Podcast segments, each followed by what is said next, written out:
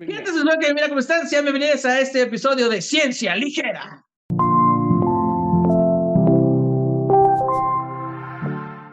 Bueno, pues hola nuevamente. Les damos la bienvenida a un episodio más de Ciencia Ligera.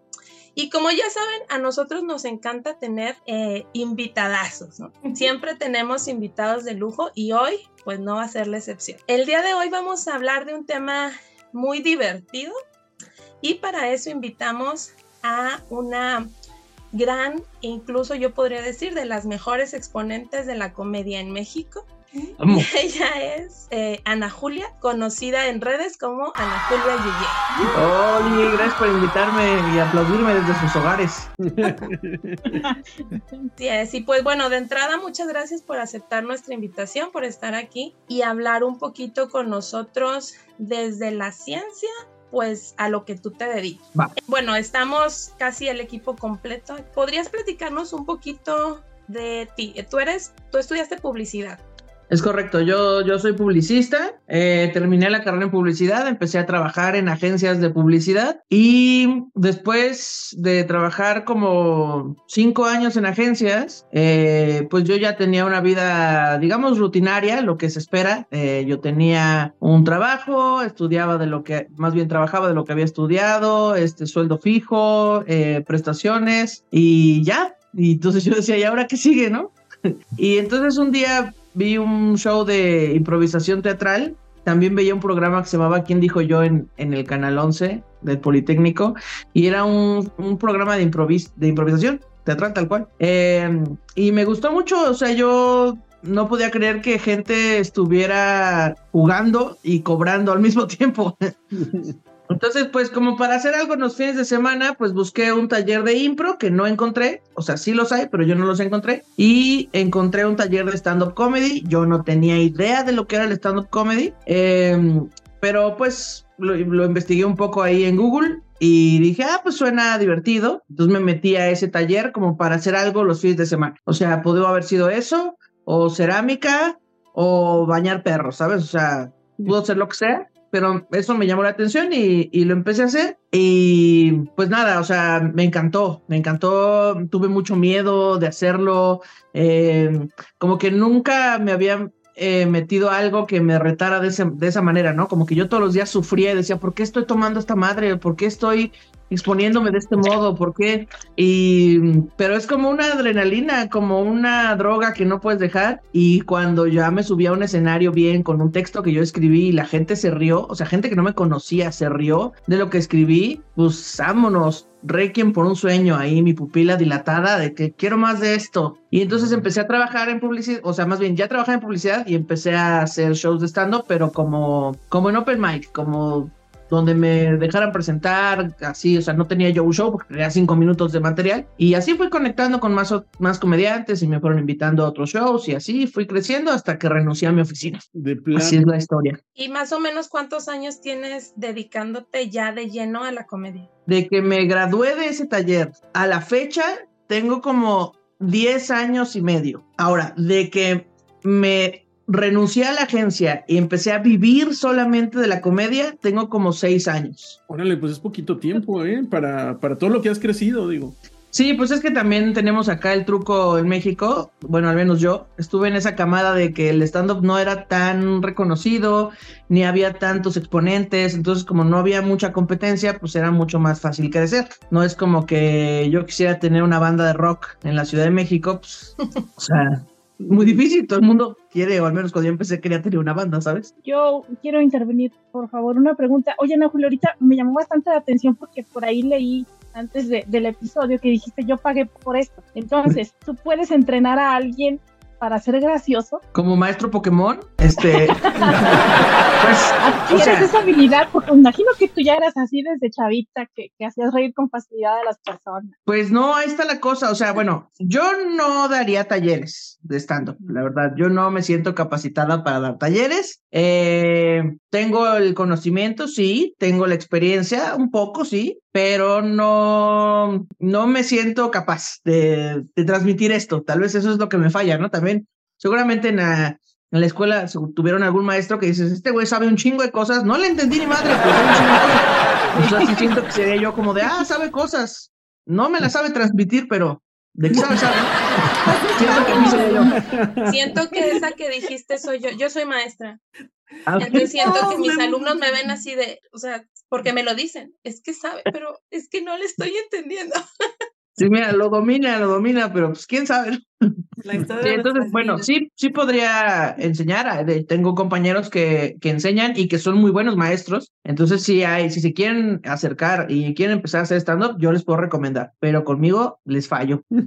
Oye, excelente. Yo también tengo una pregunta. O sea, ¿cómo, ¿cómo te haces para inspirarte? ¿Cómo es tu plan para de creatividad? ¿Qué es lo que tienes que hacer como para poder a escribir algo y que funcione? Pues sepa la chingada, la verdad. o sea, yo he intentado muchas cosas en, en este camino de, de, la comedia. Yo he intentado sentarme en las mañanas con una libreta o en mi compu, a ver, a ver de qué quiero hablar, a ver si eh, los tianguis, claro que sí, ¿no? O he intentado tener notas de voz de que se me ocurre algo cagado y lo grabo en una nota de voz. O he intentado eh, tener una libretita siempre conmigo y anotarlo. Pero a mí la verdad es que no les puedo decir que ninguna de esas me haya funcionado. Eh, tal vez anotar ideas que se me ocurren de repente, o sea, pero viviendo, ¿sabes? O sea, que voy a una fiesta y pasa algo, leo algo así y hago una conexión que me parece graciosa la anoto, pero tengo que especificar muy bien de qué se trata porque luego leo mis notas y digo, ¿de qué chingados me refería con esto? No tengo idea. Entonces a mí actualmente lo que me funciona es tener esta idea que yo creo que está cagada y luego subirme a un escenario un open mic, que es un lugar donde no se le cobra al público, em, o se le cobra muy, muy poquito, eh, subirme a un open mic y ver qué sale. O sea, como yo improvisar en el escenario y ya con eso me quedo como de, ah, esto sí funcionó, esto no, esto lo podría cambiar, pero es un proceso nomás mental, o sea, no creas que lo anoto ni nada. Incluso cuando en la pandemia, por ejemplo, a mí me afectó que para cuando yo me empecé a subir de nuevo a los, escenarios, yo ya no me acordaba de mis chistes, porque ya llevaba un año sin contarlos. No, era por el, por el COVID. Pero todavía COVID, todavía. Vamos a ver, encerrada. Y le hablé así a otros comediantes de que, güey, ¿te acuerdas cómo acaba mi chiste tal? Ah, sí, acaba así, así. Pero porque yo no me acordaba, porque no lo anoto. Pero entonces, pues mi proceso actualmente es en el escenario. O sea, no tienes escrita tu rutina. No, no la tengo escrita. ¿Te la aprendes? O sea, lo tengo como buleteado, como de, ah, el chiste del moño, el chiste del metrobús, el chiste, pero así ya desarrollado, no, no lo tengo. está padre, porque cada que, que cuentas uno, que, que cuentas el mismo, lo cuentas de manera diferente, ¿no? Porque al final de cuentas es improvisación. Pues no, porque en mi mente yo voy llevando como el guion. Entonces voy diciendo como, esto sí pegó, entonces esto se va a quedar para siempre. Entonces lo, que ya pega muy bien, así lo dejo. Y ustedes me pueden ver en un show aquí, en uno en Puebla y en uno en abril en Guadalajara y el show va a ser idéntico. Lo único que cambia es que, por ejemplo, a veces en el público suceden cosas, no sé, que se cae un vaso, suena una licuadora, una persona interrumpe, eso es completamente improvisado. Y seguro alguno que otra cosilla que se me ocurrió en el escenario saldrá improvisada, pero el 85% del show es un guion mental. ¡Wow! En mi caso, al menos. Órale. Pero sí hay muchos otros comediantes que, que nada más tienen como la idea y sí cambian la forma de decirlo cada vez que lo hacen yo no. Oye, pero también es un, es un poco reto, ¿no? Porque igual ibas a un open mic y el, el público es diferente, o sea, el tipo de público es diferente. Aquí no se nota tanto, pero luego lo ves con otros, este, otros estandoperos de, de Estados Unidos, que ellos sí hacen la diferencia entre si van a ir a una ciudad prominentemente afroamericana o prominentemente blanca, ¿no? Y entonces los chistes tienen que ser distintos. Bueno, sí, sí hay este, por ejemplo, antes de subirme a un escenario, sí, a veces hago algunas ediciones, ¿no? Dentro de mi guion, pero no lo tengo escrito, todo es mental. Entonces, por ejemplo, digo, ah, voy a ir a Perú, entonces en Perú a lo mejor no conoce el metro de la Ciudad de México, no voy a hacer un chiste del metro. O si lo voy a hacer, les tengo que explicar muchas más cosas que cuando lo cuento en la Ciudad de México no tengo que explicar, ¿no? Entonces esa clase de cosas sí las hago. O omito chistes que no van a entender, o a lo mejor cambio alguna que otra palabra que son diferentes para que, para que no se pierda el contexto del chiste. Eso sí lo hago, eh, como esas ediciones. Pero así como improvisar, la mayor parte del tiempo yo no, yo no hago eso. Pero si te pidieran, Ana Julia, por ejemplo, haz un stand-up de este tema en particular, solo dedícate a este tema. Ahí sí te prepararías un guion. Sí, sí, sí, eso sucede, por ejemplo, con marcas que dicen, ay, este, yo soy una marca de computadoras y me encantaría que hicieras un show de stand-up, pero quiero que hables 15 minutos, haz te voy a contratar por toda la hora, pero que 15 minutos hables específicamente de mi marca. Mm. Entonces ahí sí le digo, va, voy a escribir un guion sobre sobre tu, tu, marca, pero me tienes que dar un mes de, de, pues de anticipación, porque si no, así de improvisado no.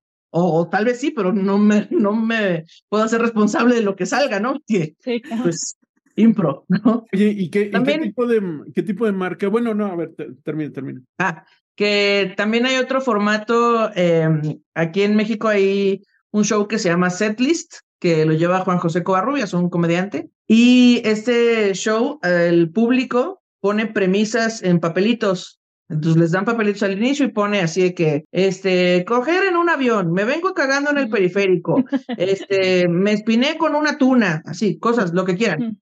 Y se meten en un bowl y el comediante sube, saca cinco papelitos sin leerlos, se los dan a alguien que proyecta en una pantalla entonces te proyectan ahí, lo que te me espiné con una tuna y tú tienes que improvisar tres o cinco minutos de lo que te salió ahí.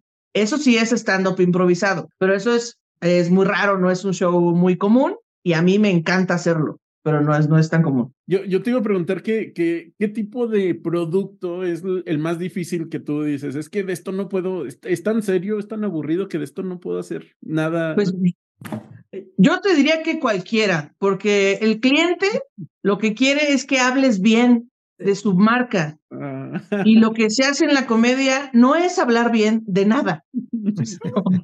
Como que, la comedia pues va un poco como de tirarle tierra a algo, de una observación donde algo falló o donde algo está roto, pero no sobre echarle porras a algo y menos a una marca. Entonces, pues es complicado escribir para marcas por esa razón. ¿Pero eso Entonces, dejan más ganancia?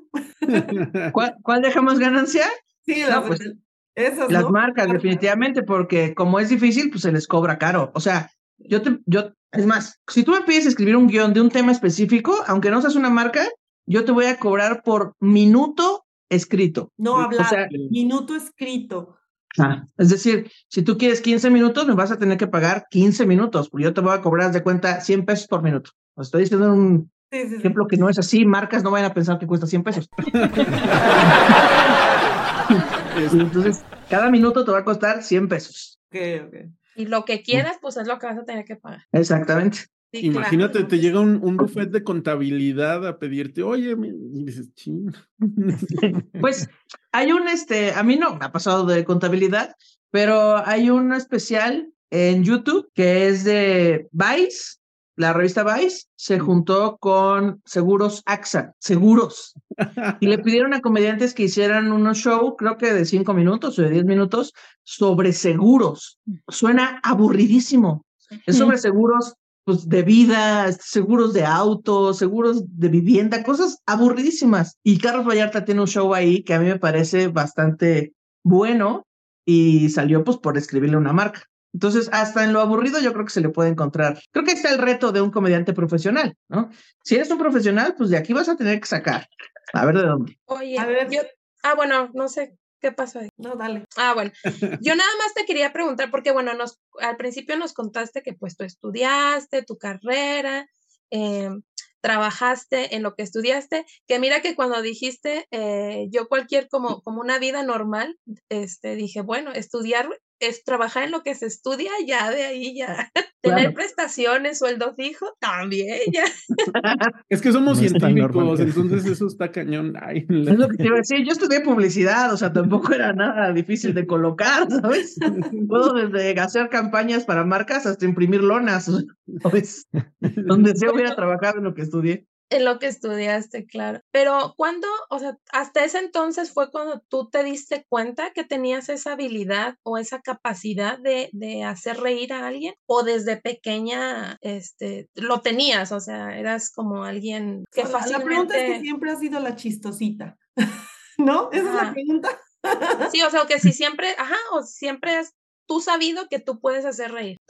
Pues no siempre lo he sabido. Yo creo que la habilidad la empecé a explotar cuando iba en la prepa, que tienes como 16, 15, 16, 17 años. Ahí fue donde yo empecé a descubrir que pues eh, haciendo reír a los demás te incluyen. Es decir, yo no soy muy buena haciendo amigos, ni soy muy buena empezando una conversación. Bueno, ni siguiéndola, no soy muy buena conversando. Eh, entonces yo no sé hacer amigos. Entonces, cuando iba en la prepa, aprendí que cuando existe, yo llego y observo. Y cuando hay un silencio, yo hago un comentario de lo que observé. Y normalmente ese comentario es gracioso.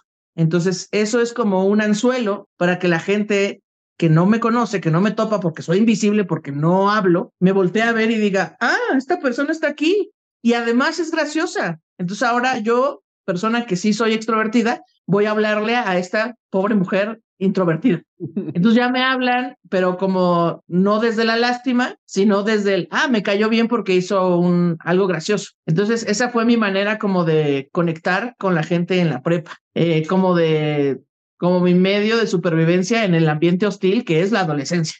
Entonces ahí yo lo descubrí. Si le preguntas a mis papás si yo ya tenía esta habilidad, ellos te van a decir que ya la tenía, pero solo en círculos muy pequeños de confianza, o sea, solo dentro de mi familia, mamá, papá, hermano, yo hacía algún chistorete o, o de mis abuelos o cosas así, muy cerrado, porque no soy la que llega a un lugar y de que, ¿qué pasó? Vamos los chistes. Uh". No, soy más, llego y así como, como gato que se esconde, así, no me vean, así un poco.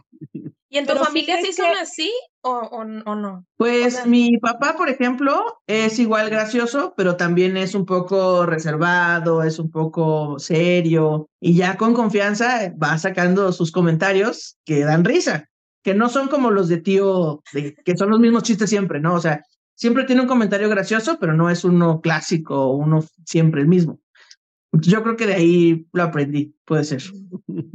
Pero, oye, Ana Julia, más que aprender, ¿no crees que ya hay gente con talento y el talento versa sobre distintos temas, por ejemplo, en la comedia, que ya naces con eso. Yo por más que quisiera hacer un chiste, no me va a salir. Y tú dices, ah, es que mi, mi, mi manera de integrarme es haciendo un chiste, pero a ti el chiste te fluye. O sea, el, hacer reír a las personas te fluye. No es algo que ya traes, o sea, tu cerebro ya está ahí eh, con el clic para esa habilidad. Que, sea, pues ah, que lo hayas aprendido, que lo hayas heredado. Pues no sé, siento que es este esto mismo del huevo la gallina, o se nace gay o se convierte uno en gay, no sabemos, ¿no? O sea, yo pienso que las personas introvertidas tenemos el superpoder de observar, porque como no hablamos, no interactuamos, observamos el entorno. Y eso hace que tengamos observaciones que para el resto de la gente son graciosas. Cuando yo lanzaba estos comentarios, no es que yo dijera, ahí les va el chiste, chavos.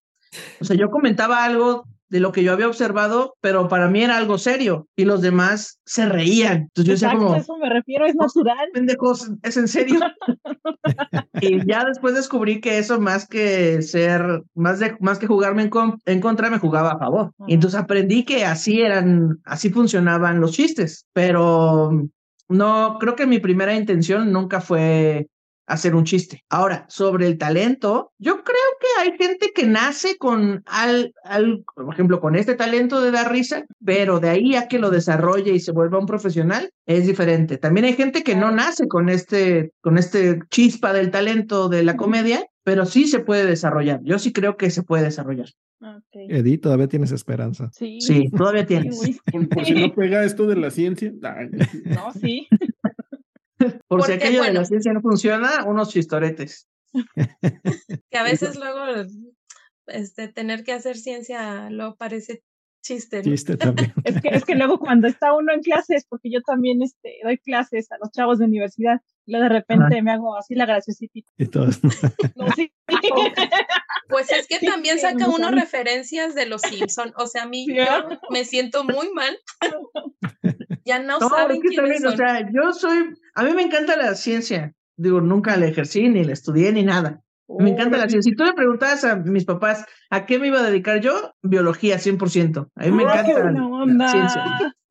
Eh, pero pues claro, como mi proceso mental es diferente, pues yo para, es más, cuando yo iba a la preparatoria tenía una maestra de biología que era mi maestra favorita de la historia. Y entonces cuando ella trataba de explicar algo y la gente no le entendía, me decía, Ana Julia, ¿entendiste lo que acabo de decir? Y yo, sí. ¿Le puedes explicar a tus compañeros? Y yo les explicaba con una analogía que probablemente tenía que ver con o una caricatura o un programa o algo que vivíamos, porque esa es una manera mucho más fácil de entender las cosas y entre en esa explicación pues daba risa y siento que con la risa también se te pegan las cosas pues más fácil, igual que los jingles de los comerciales, que, una, uno aprende con canciones, así también un poco con la risa. Entonces, pues la maestra me, me usaba como de explicación y ya que yo decía mi síntesis o mi analogía, ella decía, ah, bueno, sí lo que dijo, pero esto y esto, y ya le cambiaba, le metía más frondosidad a la explicación. Órale, qué padre. Bueno, pues fíjate nosotros... que lo que dices, ¿Ah? perdón, Marina, es que para no perder el hilo y eso no, no, no, dale, dale, dale, preparada, una de las que no te dijimos, Ana Julia, pero qué bueno que lo, que lo comentas, porque leí que decía en un artículo que la ciencia de repente es muy aburrida para muchas personas. A lo mejor para los que somos más ñoños no tanto, pero a lo mejor para otros sí, es más aburrida. Y que se trataba de implementar el hecho de tratar de hacer comedia con respecto a la ciencia para que la gente adquiriera ese conocimiento de una manera más práctica, pero pues obviamente no todos tienen la habilidad. De hecho, por ahí mencionaban a una comediante estadounidense que también trabaja en la NASA, que esa es su forma, hasta sigue un método científico para escribir chistes, exacto, sobre ciencia. Ahorita que comentas esto, pues estaría excelente, que porque aquí nosotros eh, que pertenecemos por ahí a un sistema de investigadores que también tenemos que divulgar, llevar la ciencia a los chavitos, llevar la ciencia a las comunidades, estaría bien interesante que, por ejemplo, pues, personas como tú, que sí yo considero que sí tienen esa habilidad de hacer reír, eh, se enfocaran a lo mejor también en algún momento. ¿Qué, qué opinas de eso? Claro, o sea, hay una comediante en Guadalajara que se llama Lumara Lumara la bióloga, y ella hace stand-up comedy y su stand-up comedy va de premisas de biología. Eh, igual son eh, referencias y analogías y cosas eh, pues que la gente entiende porque no tienen que ser muy científicas o nombres rimbombantes y es muy buena. Entonces creo que sí es un gran modo de divulgación la comedia de lo que sea. O sea, yo también hago chistes donde me gusta comunicar cosas, que no es el objetivo principal, ¿no? El objetivo principal es dar risa, pero si de repente les puedo meter ahí algo que yo pienso, nomás para hackearles el cerebro y que se queden pensando un ratito, yo encantada. Claro. Ah, bueno, yo nada más iba a decir que, a ver, bueno, ya vamos a entrar un poquito a la ciencia. A ver. Este, eh, en relación a esto que, que estábamos platicando ya de que si nacíamos con esta habilidad o no nacíamos o que en el cerebro de las personas que son capaces de hacer reír ocurre algo o procesos distintos. Eh, yo les voy a platicar así eh, a grandes rasgos de un estudio que hicieron en este, neurocientíficos, es decir, estaban estudiando el cerebro y lo que querían justamente es decir, porque unas personas sí son graciosas y otras personas no son graciosas. Entonces lo que hicieron fue tomar pues tiras cómicas de un periódico pero le quitaron todo el texto.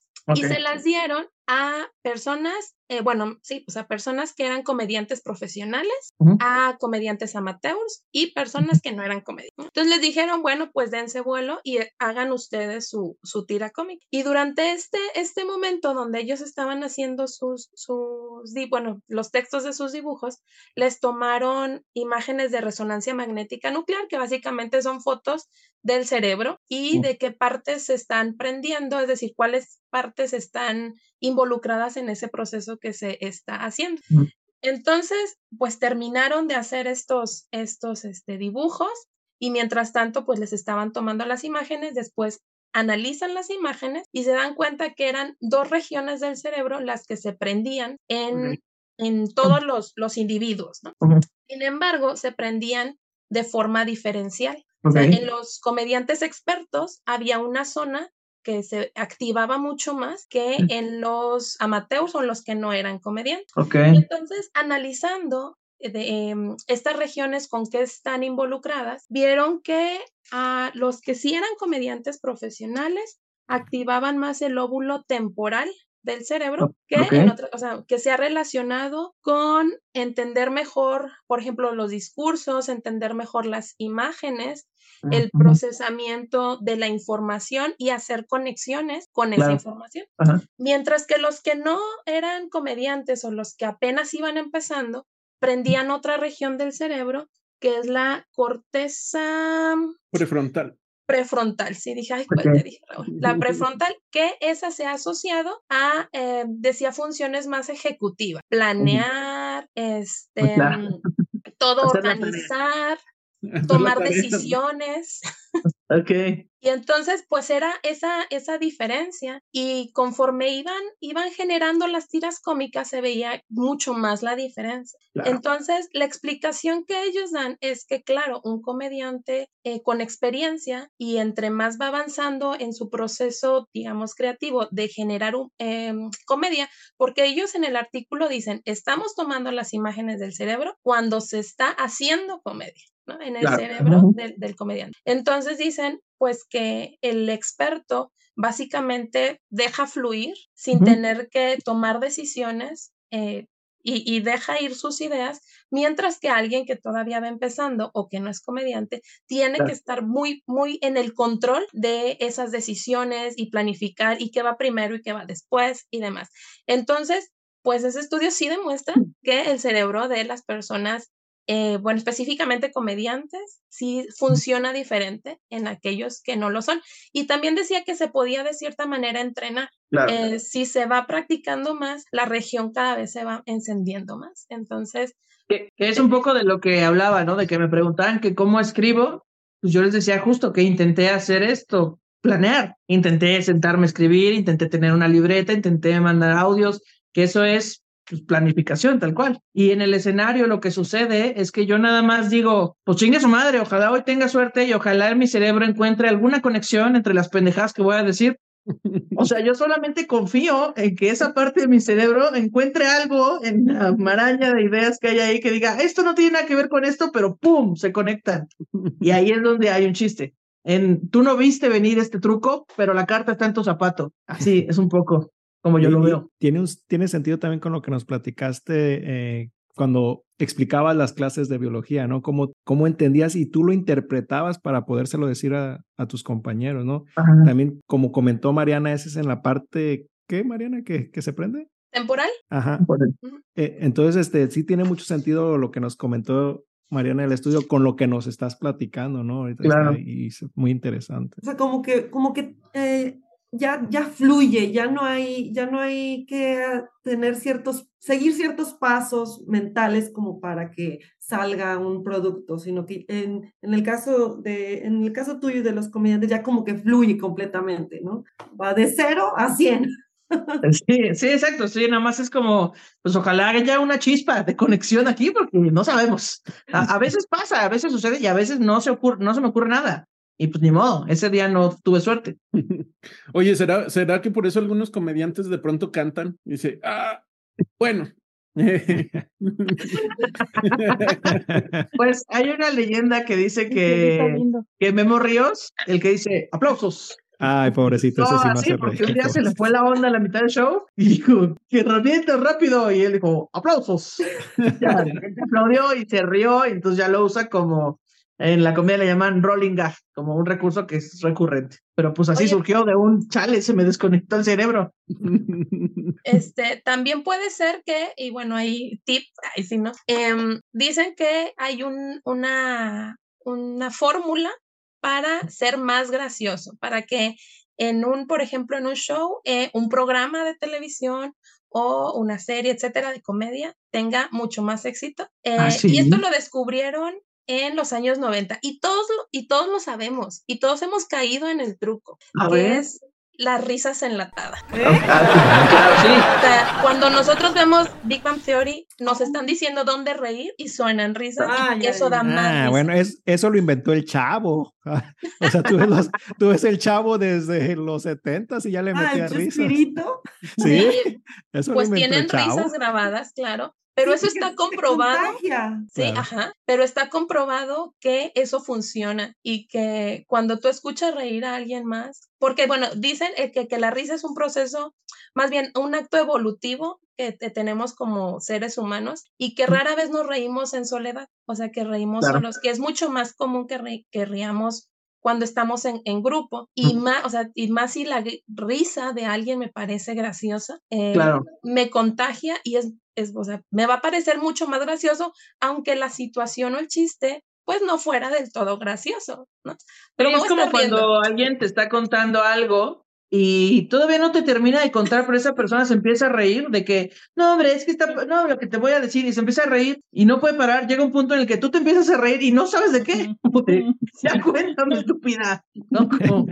pero sí, porque es muy contagiosa. Y otra cosa que, mira, no sabía que estaba eh, comprobado científicamente, pero otra cosa que le pasa, que nos pasa a los comediantes es que cuando un bar o un teatro o algún lugar o un recinto donde vamos a dar show está muy iluminado, eh, es difícil, bueno, es un poquito más difícil sacar risa, porque a la gente no, le gusta que la vean reír, pero sí le gusta escuchar que hay muchas otras risas. Entonces, cuando, si se fijan los centros nocturnos, los teatros, la luz solo está en el escenario, para que no se volteen a ver entre ellos. Entonces, eso, pues parece mamada, pero te lo juro que es cierto. O sea, un, lugar, un lugar oscuro es garantía de que, de que vas a hacer reír. Uy, yo pensé que eso era, tenía que ver con la pasión, pero bueno, mira.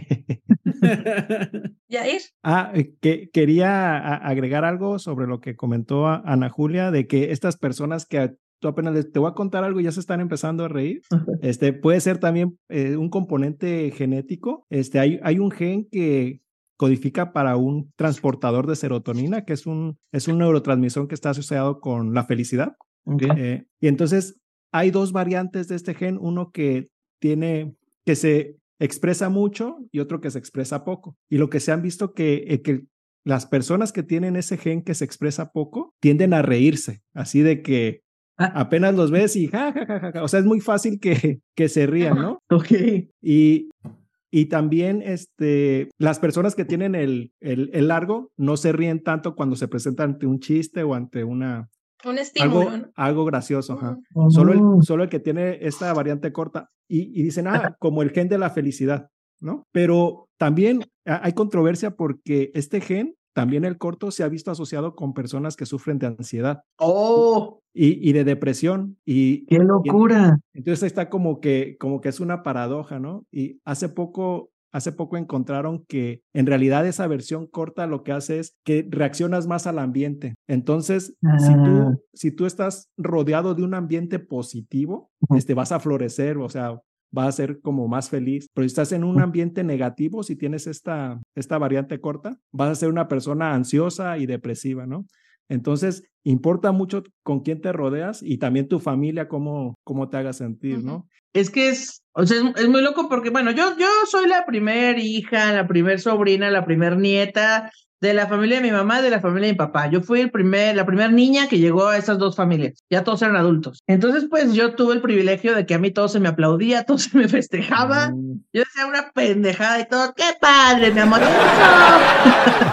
Entonces, eh, pues no sé si yo tenga la variante corta o larga, pero, pero el contexto, o sea, mi entorno siempre fue como de aprobación. O sea, incluso mis papás nunca tuvieron problema con que yo me fuera a dedicar a la comedia o con cualquier otra cosa. Pues siento que fui muy libre en ese sentido. Entonces, pues no sé si eso haya pues sí, determinado algo en mi carrera. Al final, al final no sabemos si tienes la corta o la larga, pero de todos modos, este entorno positivo sí influye mucho en, y, las personas que tienen, por ejemplo, la, la, la variante larga, eh, no reaccionan tanto a ese, a ese estímulo externo, ¿no? Que si, que si es positivo, no los daña tanto y si es negativo, tampoco los daña tanto el, el entorno, ¿no? Claro. Solo son más reactivos las personas que tienen esta versión corta. Entonces, está interesante también esa parte, cómo la genética nos predispone a, hacer, a reír más o también a, ser depresivo, ¿no? Órale. Pues sí, sí conozco varios comediantes en ese, con ese gen. Habría que ver si con la, si con la variante larga eres este como más resistente a ciertas cosas, ¿no? O sea, de que si tienes un ambiente negativo, te vale completamente. Pero también eso te acerca a, la psicopatía. A lo mejor. O sea, como quiera, cualquier gen que tengas corto o largo, ya te chingaste para siempre.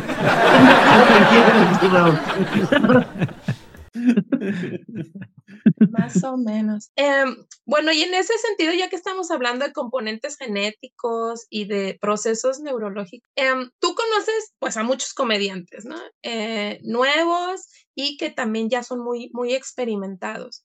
Tú, ahora si, si lo puedes recordar, eh, ¿podrías decir alguna característica o si has notado alguna característica común entre ellos? Ay, es que no sé, porque la comedia es muy diversa y cada vez más, y eso me agrada. Eh, entonces, cada vez es más difícil encontrar cosas en común. Yo primero pensaría que es gente que tiene procesos mentales diferentes, o sea, y con diferentes me refiero a que para llegar al mismo resultado, en vez de hacer la línea recta, pues se van por otras ramas y llegan al mismo lugar, ¿no? Eh, y en cualquier cosa de la vida, en una operación matemática, a la hora de comprar el súper o a la hora de hacer una premisa o un chiste. Eh, pero no sé si eso tiene que ver con que ya se les, eh, ya ejercitaron como este músculo de ese tipo de pensamiento. O es porque ya sí lo traían, no sé. O sea, sí sé que los comediantes sí piensan como con otra estructura, pero no sé si es algo que ya traía. Eh,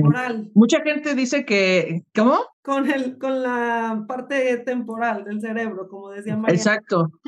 Mucha gente dice que los comediantes estamos rotos. Yo la verdad no creo, porque yo soy un caso contrario, o sea, como les acabo de decir, yo nací en el absoluto privilegio de la aprobación y, de, y del todo está bien em, y del apoyo. Entonces yo no considero ser una persona que está rota, tal vez ser introvertida y tal vez no tener amigos que en mi infancia, tal vez haya afectado algo. Yo no estoy tan de acuerdo con que los artistas están rotos y los comediantes. Yo siento que hay de todo, pero también, también te podría decir, son gente pues rara, ¿no? Dentro de lo convencionalmente social raro, pero yo estoy segura que si hablo con un grupo de contadores también me va a parecer que son raros. Entonces, pues no sé. investigadores también, como. Ajá. más, bien, más bien son más aventados. Le tienen menos miedo al riesgo, a lo mejor, ¿no? ¿Tienen los contadores? De la población general. Los contadores. Pues no sé, o sea, yo, yo creo que. Los comediantes. Ah, ok. Contadores. Sí. los contadores son bien arriesgados, mira. Dos patrones de Bacardi no les pasa nada. No declares, no declares, no pasa nada. No declares, ahorita evadimos al fisco. No, sé si los comediantes sean más aventados eh, o más bien tiene que ver con esta droga de la risa. O sea, porque te juro que la risa es una droga. No sé cómo más explicarlo. Eh, por ejemplo, Carlos Vallarta es un excelente comediante, me parece el mejor comediante de México. Y, y él, cuando yo lo conocí, él se estaba empezando a subir al escenario apenas. Y él tenía mucho miedo, o sea, mucho miedo, se le quebraba la voz, hablaba bajito, se ponía el pelo en la, en la cara, enfrente, se ponía los lentes porque le daba mucho miedo, pero no sé si, o sea, no sé por qué se seguía subiendo, no sé si porque fuera muy arriesgado o porque de repente cuando estás arriba te dan esta pequeña dosis de muestra de risas y dices, necesito más de esto, es que no puedo vivir sin esta madre. Pero medio masoquista, entonces.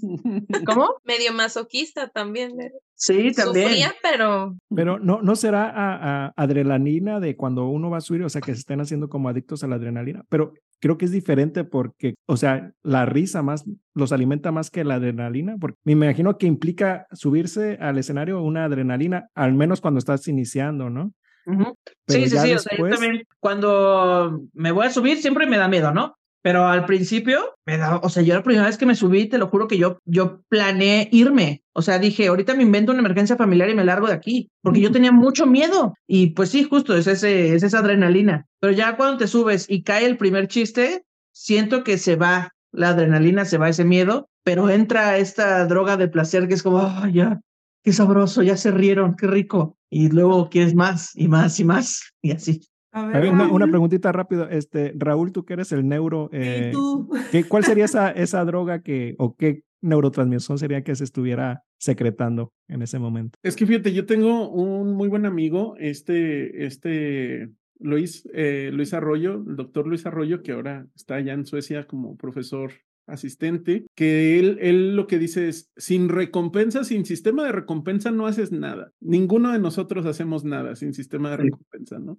Y él, él estudiaba la adicción a la cocaína en ratas, ¿no? Entonces, este, pues este sistema de recompensa se basa en, en serotonina, se basa también en, en noradrenalina, este, y también se basa en dopamina, ¿no? Entonces son todas neurotransmisores que tienen que ver con placer. Entonces, este, la verdad es que no estoy bien informado, pero yo creería que esta recompensa que obtienes al, al hacer a un público reír, pues sí te, te causa una liberación así de como si te comieras un chocolate muy rico, ¿no? Y mm. Qué bien. Sí, sí, sí, porque siento que es eso, es un poco placer. Ah, sí, sí, sí. A lo mejor un proyecto para Conacit sería, a ver, agarrar varios comediantes y sacarle, este, tomarles muestras de saliva y ver qué, neurotransmisores tienen por ahí. Que, también, em, eh, por ejemplo, cuando te bajas del escenario, que tal vez tenga que ver con este gen que me decías del corto o largo, este, que los comediantes cuando nos bajamos del escenario, bajamos en rush, así de que, ah, no lo puedo todo, lo quiero todo, lo, todo lo quiero poseer, este, y te bajas como, sobre todo si te fue muy bien, es como, ah, soy la mejor comediante del mundo, y ah. entonces ya tienes que esperar, yo es lo que hago, como que espero 10 minutos, tomo agüita, se me baja y luego ya atiendo a la gente. Y pues ya lo que pasa con, cuando vas de gira, pues es que vas, por ejemplo, a Veracruz, das el show en Veracruz, te va increíble, luego vas y regresas a tu hotel y te encierras. A mí realmente, a mí me encanta estar sola, yo amo estar sola, Entonces a mí, yo nunca he sentido que me afecte regresar a mi hotel al silencio, pero conozco muchos comediantes y, e historias de artistas que después de este rush se van al hotel y en el silencio y en la soledad del hotel se deprimen un chingo, porque es como, no puede ser que hace media hora estaba sintiendo toda esta felicidad y ahorita pues estoy solo en una habitación. Y neta se deprimen bien macizo. O sea, banda que hace tours de, pues, de muchos días y tal, se deprime. A mí nunca me ha pasado, no sé si es porque nunca he hecho un tour seguido, digamos, de, de estar dos semanas continuas haciéndolo. Siempre como que voy un fin de semana y luego me rezo a mi casa y luego otro fin y así, ¿no? Eh, no, sé, no sé si tenga que ver con este gen que o sea, que reacciona mucho al entorno, no sé, no sé qué, qué, tenga que ver, pero pues sí funciona, supongo, como una droga, ¿no? Que es como que te da el bajón. El bajón, ajá. Ya, ya, me estoy imaginando como las gráficas de, de, de, estos niveles de neurotransmisores, como van subiendo cuando está en el pico del, y luego como bajando, y en el hotel hasta abajo. Al inframundo, papi, vámonos. Sería interesante hacer un, un, una investigación sobre eso. ¿eh? Es la adicción, ¿no? A, a, la, a, la, recompensa, ¿no? Sí, este, en, en casos muy extremos, como, por ejemplo en el caso de la, de la metanfetamina, ¿no? Del molly, este, eso se ve. O sea, quien, quien se avienta una noche de, de estarse metiendo este tipo de drogas, la siguiente semana está totalmente, totalmente deprimido, totalmente destruido porque te acabaste todos los neurotransmisores, exprimiste todas las neuronas de tus, de tus centros de placer, ¿no? Y eso tarda en recargarse. Entonces, mientras se recarga, están hasta abajo, ¿no? Claro. Este, también se ha sugerido que lo mismo pasa con la cruda, ¿no? Que por eso la cervecita del día después, este, retroalimenta un poquito el centro de placer que acabas, que acabas de bombardear la noche anterior entonces, más poquitos y bueno, ahí te otro chévere, ¿no? Y ya. Y, el alma te regresa al cuerpo. Yo sugiero que sucede con los comediantes también. Ahí está la hipótesis que podemos investigar. Sí, ahí está. Ahí está el dinero del CONACID que necesitamos.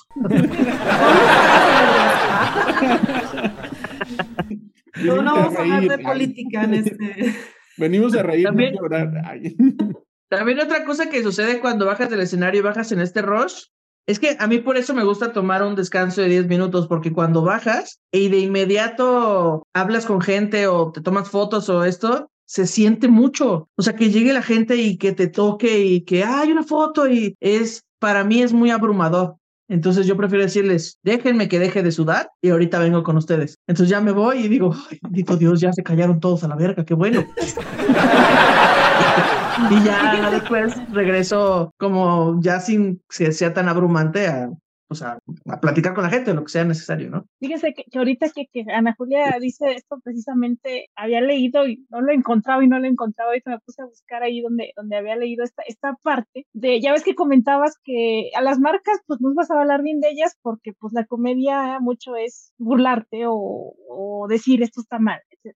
Que empezaron a, en una revista ahí de psicoanálisis, analizar de alguna manera la risa, cómo eh, proviene del cerebro y psicológicamente, cómo afecta o cómo influye en, en, el comediante o en el que provoca la risa o en el que se ríe. Y dice que, que te da de cierta manera un sentido de superioridad y además te recompensa. Eh, mucha gente dice que, eh, dice, hasta dice por ahí que desde tiempos antiguos se encuentran mucha risa o mucho humor al burlarte más que burlarte, no reírte de la desfortuna, algunos, ¿no? Que hasta le ponen una palabra que es la que estaba buscando. Culero. sí, no.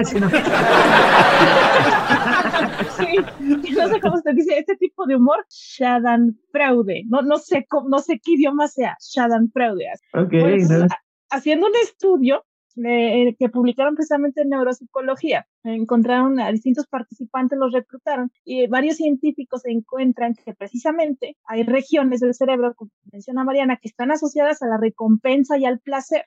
Eh, que experimentaban estas personas, precisamente que les gustaba de, del humor, de reír, de que su humor lo utilizaban como la risa de la, de la desfortuna de, de otros, ¿no? Y esta otra estudio en el que también, pues definitivamente está comprobado que reduces el estrés, reduces la ansiedad, incluso reduces el, olor dolor físico, perdón, con, con, la risa. O sea, claro, de hecho hay, algo que se dice mucho en el mundo de la comedia, que es que la comedia es como la válvula de la olla express. Cuando la olla express es una sociedad o una situación, pues la comedia es esa válvula que está liberando toda esa tensión que que se está generando. De hecho, la comedia va un poco de generar tensión. O estamos todos a gusto y estamos chill y venimos a ver un show.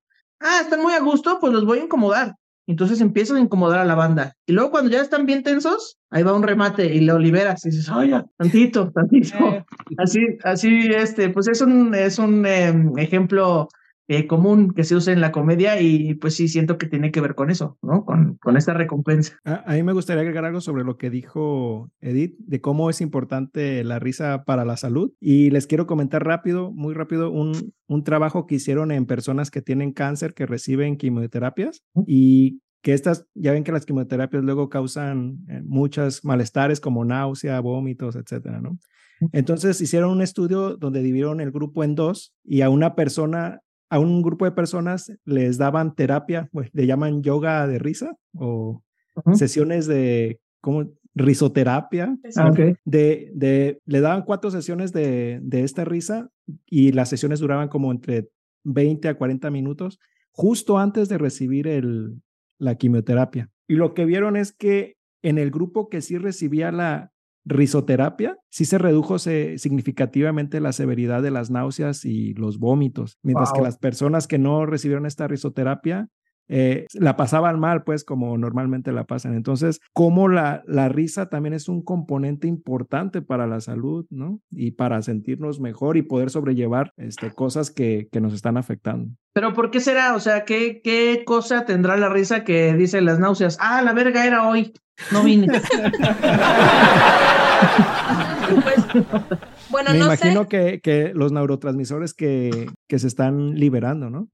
Raúl, no sé. Es que la verdad, la verdad es que los, los neurocientíficos luego a veces somos muy simplones, ¿no? Somos muy simplistas y nos gusta, este, nos gusta eh, decir, no, en lugar de decir no sabemos, em, ponemos una explicación como muy simplona, ¿no? Entonces, un término que se han inventado es la neuroprotección. Entonces, ese término ya desde que se lo inventaron ya valió porque lo usan para explicar todo. Todo.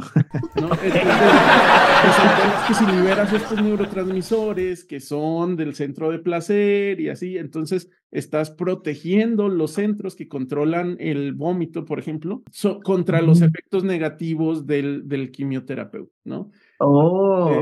Eh, pero debe de, seguramente es muchísimo más complejo que eso porque también te, te incrementa este te abre los vasos sanguíneos, te incrementa ah, la tasa de metabolismo de la glucosa y ya debe El oxígeno también. Ajá, el oxígeno. Ah, claro. Otra, otra cosita que, loco. así como pensando, estaba también leyendo un artículo donde midieron, pues se pusieron a, las personas a reír y luego les, les midieron los niveles de expresión de varios genes y lo que encontraron es que sí hay una regulación eh, cuando la gente cuando la gente está riendo, ¿no? Hay genes que se expresan más y hay genes que se expresan menos. Es un trabajo, eh, traté de buscar más, no, no encontré, y como que apenas están empezando a ver esta parte de cómo la risa puede cambiar la expresión de nuestros genes y a lo mejor por ahí hay un gen también que pueda ayudar a sobrellevar esta, esta parte de las náuseas, pero no, es, es nuevo esta, esta parte de la investigación. Órale. Fíjense que, que complementando esto que comenta Yair, que ahora me voy a ir al otro extremo, eh, ahora precisamente el, el, fondo que tiene Yair que quiero que observen, que cuál es una de las características de este personaje. ¿Cuál es? ¡Está loco! Está loco. Esa es la característica. Se ve un poquito perturbado, la verdad. sí, pero a ver, ¿qué, qué hacía? ¿Qué se acuerdan? Sí vieron la película, ¿no? Raúl, cuando le daba la tarjeta. la sonrisa, ¿no? Reírse. Lo que, que, tenía una risa que no podía controlar. O sea, que iba, estaba ahí en el camión, ¿no? Y que de repente, ja, ja, ja, ja, ja, y ¿de qué se está riendo este enfermo? Y tenía que dar la tarjetita diciendo que tenía una condición en la que no podía de reír. Y ahorita que mencionan de los genes y eso, precisamente hay un síndrome que se llama el síndrome de Angelman, en el cual las personas se caracterizan, bueno, hay un gen, ahorita que mencionaban cuál será la explicación, hay un gen que en realidad no es que sea un gen de la risa, es un gen que en realidad tiene funciones variadas. Ese gen es, eh, realiza una función de, es una ubiquitina ligasa por ahí que realiza eh, funciones, pero a nivel general. Y si ese gen, o sea, el nombre, así es, ese es el nombre del gen, una ubiquitina ligasa, que en realidad participa en procesos, en procesos distintos, no específicamente en la risa, pero una mutación en ese gen o un cambio en la expresión de ese gen provoca este síndrome en el cual se caracteriza que las personas precisamente no pueden dejar de reír, se ríen constantemente, sonríen constantemente y se dice que además son muy excitables y son más felices las personas. Pero es algo ah, sí son felices. Sí, sí son felices, sí son felices.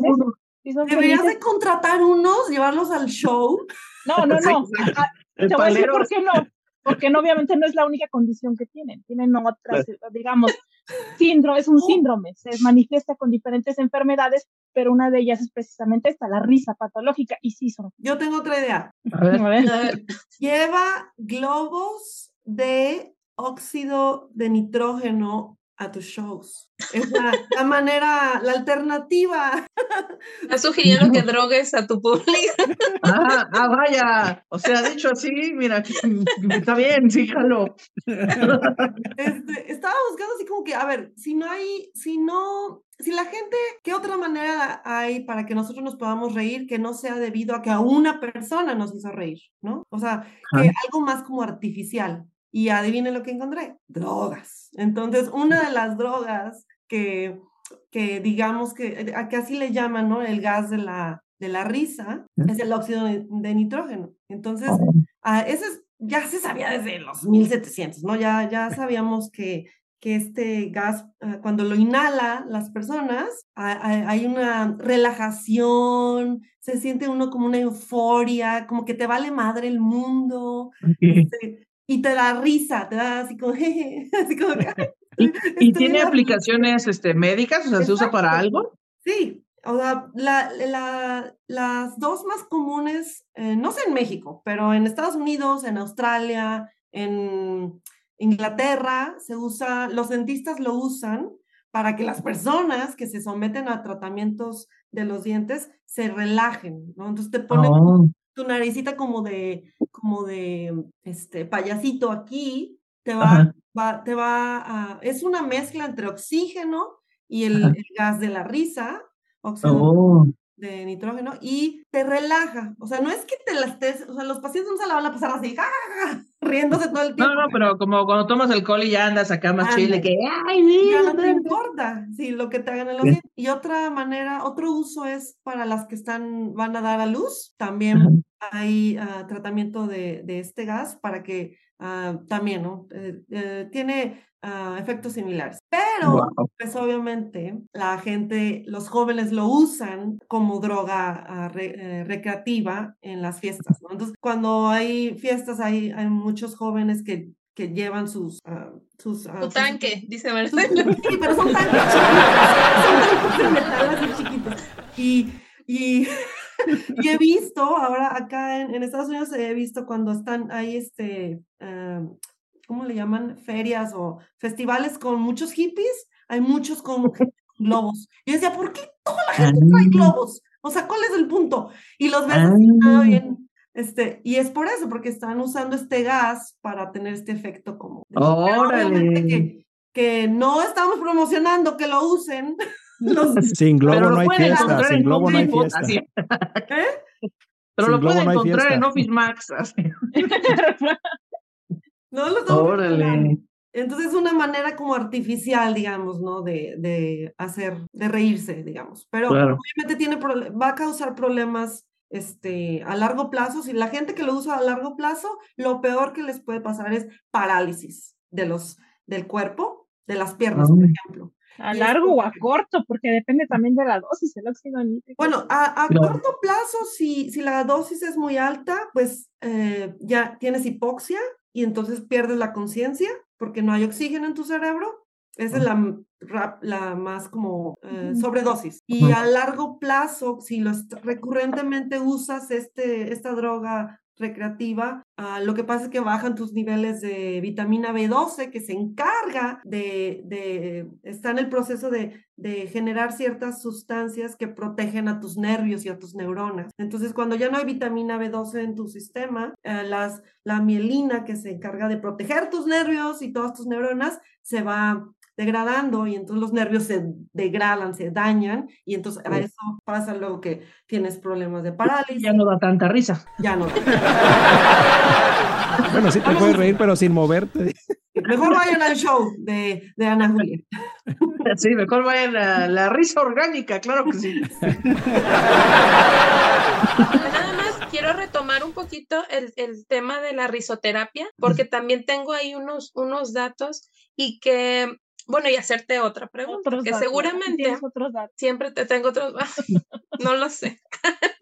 este, hacerte la pregunta, seguramente a ti en lo largo de toda tu carrera, personas se han acercado a decirte que tu comedia, tus videos, tus shows les han ayudado a, sobrellevar ya sea algún proceso, alguna pérdida, alguna enfermedad o algo. Sí, sí, es, es común, es común, pero luego, o sea, sí es común y yo siempre les digo, qué chido que mis pendejadas, pues te ayuden de algo, pero luego llegan a contarme estas historias en los shows a la hora de tomarme fotos y yo así de que ya no me cuentes más, por favor.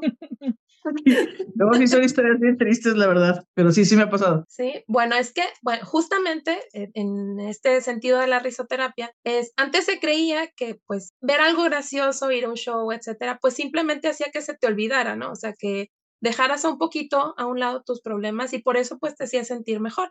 Pero así como nos contó Jair que en realidad eh, la técnica de la risoterapia no es como por eh, olvido o más bien como por dejar a un lado, como confusión, algo así en, en, tus emociones, sino en realidad sí, está demostrado la reducción de dolor. Este, por ejemplo, hay un estudio en donde a unas personas después de, dice, una sesión de 10 minutos de risa genuina, em, tuvieron, porque vieron una película y les, o sea, se rieron 10 minutos, o sea, genuinamente, una, orgánica, ¿no?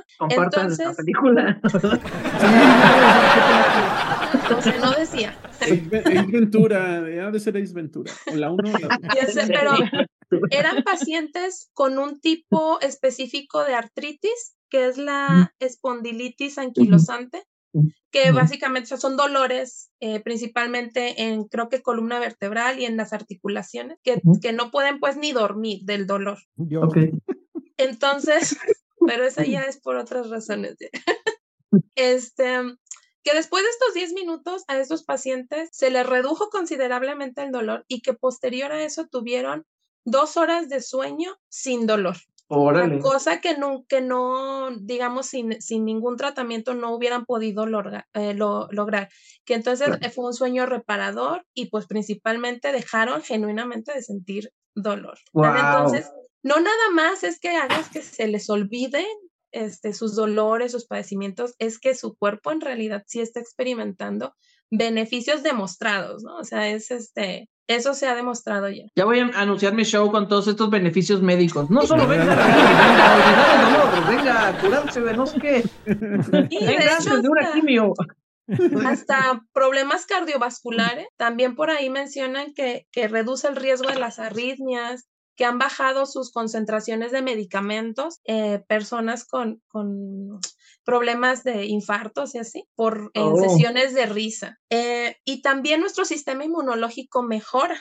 También, también, hicieron un, un, estudio en donde eh, midieron las principales componentes, células, anticuerpos y demás, después de, de, ver videos graciosos, este, después de que se rieron genuinamente, y menciona este estudio que hasta 12 horas después de que esto sucedió, tenían los niveles muy altos de todas estas eh, células y, moléculas del sistema inmunológico. Entonces también funciona para este, elevar ahí nuestro, nuestra protección inmunológica. ¿Cómo ves? Curamos la gripa, evidencia.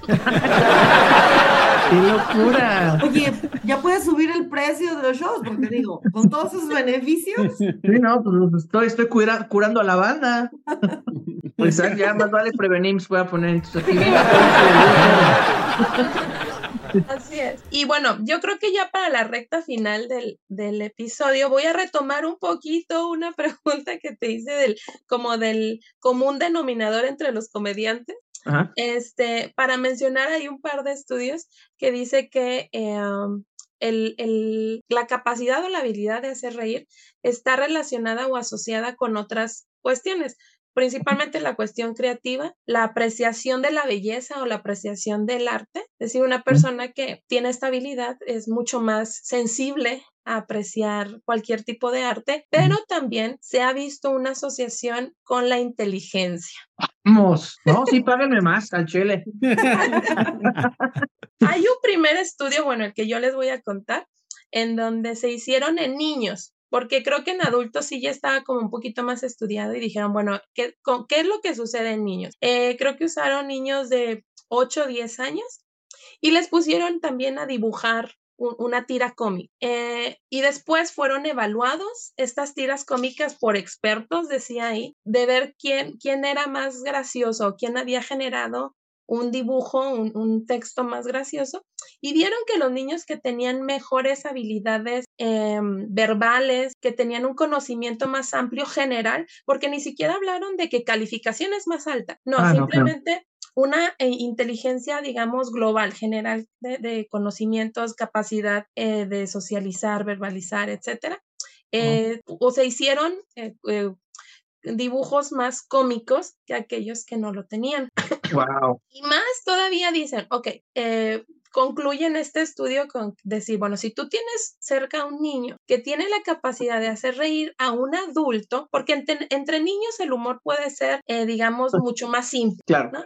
Entonces sería fácil un niño que haga reír a otro niño, pero que si un niño puede hacer reír a un adulto, que en teoría eh, este, tenemos un humor. Los niños no, hacen reír a los adultos. ya no nos sorprenden las mismas cosas, pues. Ajá. Entonces dice, bueno, pues que, que pongas atención en estos este, infantes porque seguramente tienen inteligencias eh, claro, no hablando específicamente académicas, ¿no? A lo mejor habilidades en otra área, pero sí sobresalientes. Yo, yo creo que también tiene mucho que ver con esto que decíamos al principio, de conectar dos puntos que no tienen nada que ver. Eh, cuando los niños lo hacen eh, para causar risa, pues es porque, claro, tienen un contexto más amplio, tienen más información de cosas, eh, y eso les permite generar pues estas relaciones más fácilmente, ¿no? Eh, y esto pues tiene que ver con el contexto en el que se desarrollen, en los lugares que conocen, etcétera, etcétera, etcétera. Y creo que también algo que pasa con los niños es que a veces dan risa queriendo dar risa y a veces dan risa sin querer. Y a los adultos nos dan risa sin querer, pues porque hacen cosas. O sea, yo pienso que los chistes son como una situación determinada con un final inesperado. Sí. Entonces, llega el niño, por ejemplo, tengo una amiga que eh, tenía un niño chiquito, o sea, ya no está chiquito, si lo sigue teniendo, pues, pero no es que lo hayan robado, ¿verdad? Este, y una vez llegó este niño y le dijo, mamá, ¿yo a quién me parezco? Y la mamá le dijo, bueno, pues tienes la sonrisa como la mía, pero el nariz como tu papá, y tienes las manos como no sé qué. Y el niño dijo, ay, yo me quería parecer a Batman. Oh. y pues es una risa porque es una respuesta inesperada, ¿no? Pero este niño no quería dar risa, o sea, él genuinamente se quería parecer a Batman, obviamente. Pero sí es, es raro cuando un niño te hace reír a un adulto con la intención de hacerlo reír. Eso sí, hasta te quedas como de, oh, lo borgo, no lo vi venir y qué loco. está muy chido. Ah, lleven a sus hijos a conocer cosas, este, enséñenles el mundo, jueguen, para, porque creo que así es la manera en la que hacen estas relaciones, ¿no? Y, ¿Rulo? Ah, bueno, pues este, ya, yo ya nada más les quería platicar de un estudio también para que, para que te promociones. Esto muy seguramente lo puedes, este, por ahí mostrar. Pero bueno, eh, tiene que ver con el coeficiente intelectual. A ver, hay que dejar algo muy claro. El coeficiente intelectual ya está muy en desuso como una medida de la inteligencia, ¿no? Este es un, es un norte, es un indicador, pero no lo es todo, ¿no? Entonces, no estamos nosotros diciendo que es un determinante para, para tu vida, pero en, términos muy generales, este, el coeficiente intelectual originalmente se, se trataba de usar para medir esto, ¿no? De la inteligencia. Entonces, em, no sé si ustedes saben la, la, lo que son las, la marca del coeficiente intelectual, pero una persona normal está en 100 digamos, y una persona que tiene pues déficits mentales por algún problema o alguna cuestión, pues tiene por debajo de 70, ¿no? Y este, el 2% de la población solamente tiene por encima de 130, ¿no? Entonces, estos son los... Me la gente que está en el medio, o sea, como que está en 80 o está en 115, que es como, todavía no puedo ser un genio o todavía no puedo estar pendejo. No estoy ahí en, el, en limbo. De hecho, hay, una película de, de, comedia de un este, actor francés que, el, que el, el chiste de esa película es que él tenía 69.8. Así de, no, no calificaba como para que lo llevaran a una institución, pero tampoco, entonces. claro, sí, está ahí en el limbo. Pero entonces hay un, hay un par de estudios que de hecho ya tienen casi 40 años que se hicieron en Estados Unidos, donde se incluyeron una muestra de, de comediantes que eran, que hacían en particular stand ¿no? Y que ya eran eh, profesionales y bastante reconocidos, y este, y se les dio seguimiento y se les hizo varios estudios de, de coeficiente intelectual y se encontró, el primer estudio era con puros hombres, ¿no? Y entonces se encontró que en general, en promedio, tenían un coeficiente intelectual más arriba de la media. Entonces los, hombres, los hombres tenían 138. ¿no? Wow. Entonces, bastante. Y luego después hicieron otro estudio con 14 este, mujeres que hacían stand-up y entonces ellas, eh, su promedio fue 126, también por encima wow. de... Y, tenía Einstein? ¿Perdón? ¿Cuántos tenía Einstein? ¿Cuál era el... Es que, bueno, hay, por, hay discusiones, ¿no? Por ahí escuché que decían que tenía 140, ¿no? Que si el 2% es 130, Einstein tenía 10 puntos más. Ok. Wow. Pero no, no tiene tanto que ver la genialidad con el coeficiente intelectual. La persona con mayor coeficiente intelectual registrado de la historia mm, tiene un trabajo X, no hizo nada con Es virgen. es lo que queremos decir, es no tiene amigos, por cierto. Entonces, eh, más estudios se han hecho eh, después, se, ha confirmado esto que por lo general, en general, este, se asocia el hecho de que tú puedas hacer stand-up comedy con una inteligencia pues un poquito como más arriba. Que, vuelvo a lo mismo, o sea, yo siento que tiene que ver, digo, por supuesto no soy científica ni doctora ni mucho menos, pero siento que tiene que ver con las herramientas que tiene tu cerebro para trabajar. O sea, ves también, eh, a veces eh, me han entrevistado sobre la creatividad, ¿no? y la creatividad me parece que solamente es saber resolver un problema con los medios que tengas. Eh, ah, para mí eso es la creatividad, ¿no? Desde cambiar una llanta hasta lo que sea. Este, entonces, pues, por ejemplo, el tercer mundo, tenemos mucha creatividad porque tú pídele a una persona privilegiada que le ponga la antena a una tele y no vas a ver que con un gancho se puede, ¿sabes? No, pues ya con, dinero, con dinero la, esa persona lo va a hacer y ya, bye. Exacto. Entonces yo siento que entre más herramientas tenga tu cerebro para trabajar, pues más fácil es resolver cualquier problema. Entonces también yo creo que de eso va pues o el coeficiente o la genialidad o la creatividad, siento que va de eso, de de no cerrarte a solo existe este camino o solo puedo prender este coche de esta forma. No, hay otras formas. Hay que averiguarle. Si no tienes los, el, recurso del camino inicial, pues búscale. Seguro por ahí hay otro y pues creo que también con la comedia es igual. Entre más recursos y más conocimiento y herramientas tengas, pues será más fácil conectar un punto con otro. No, pues Ya ven, este, tomen un tallercito de stand-up para que tengan mayor creatividad y hagan sus proyectos sin presupuesto. Tercer mundo, eso. fuerte. Este, ¿algo más que alguien quiera agregar? Este, pues nada más este agradecerle a Ana Julia por, por haber aceptado estar con nosotros. Este, ojalá y no te hayan mal viajado los científicos y este también. No, yo soy fan, fan de las cosas científicas. Me mama, me maman las cosas científicas. Muchas gracias por invitarme. Ahí avísame cuando salga el episodio para moverlo. Y pues Uh. nada, eso. Invítanos a un show gratis. Ah, no. Ah, No, no se hacen cajos. Sí, ah. pero o sea, todos viven en lugares diferentes, ¿no? Sí. Ahí está, ya ven. Es más, voy a presumir. Unidos, ¿no? Sí. Sí, ella en Ah, Estados pues allá no tengo ni visa. Ya consíguela para que te vuelvas internacional. Pero si voy a Tijuana, Monterrey o algún lugar este de la frontera, te diré para que le Órale, caigas. Yo les presumo que yo ya la fui a ver. Sí, ya vimos Sí, la fue, foto. sí.